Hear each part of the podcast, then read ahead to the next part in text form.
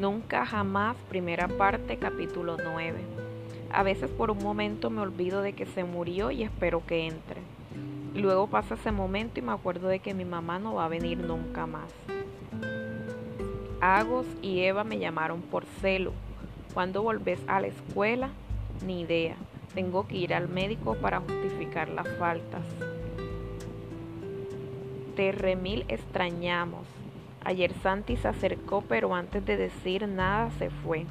Estoy segura de que quería preguntarnos por vos. No sabes, Eva, es tu impresión.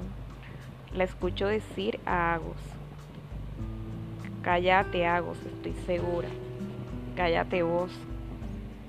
Dale, Fiore, seguimos por WhatsApp. No tengo WhatsApp en el celular, hablamos otro día. Fiore, ¿me contás otra vez cómo eran antes? ¿Antes cuándo? ¿Antes de morirse mamá? ¿De verdad no te acordás? Sí me acuerdo, pero quiero que me cuentes vos como un cuento. Era así, vivíamos acá, yo me iba a la escuela, mamá te llevaba al jardín, venía Andrea tres veces por semana.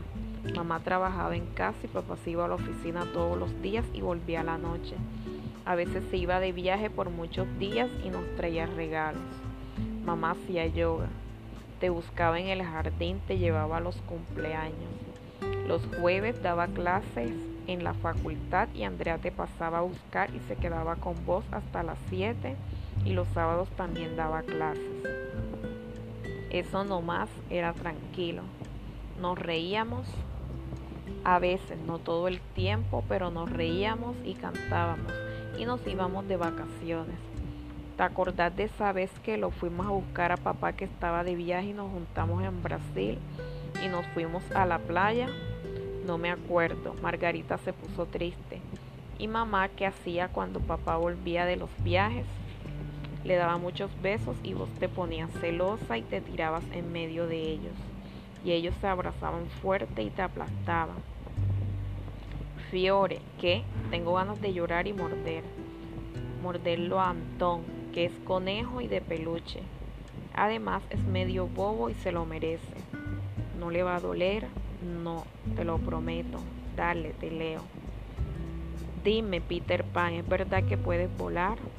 En lugar de molestarse en contestar, Peter Pan voló por toda la habitación y se paró encima de la repisa de la chimenea a pavonearse ante los niños.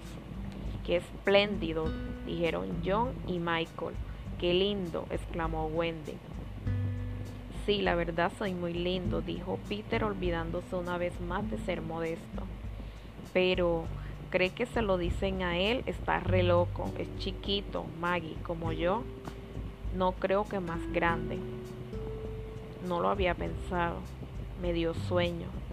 Entonces paro y seguimos mañana.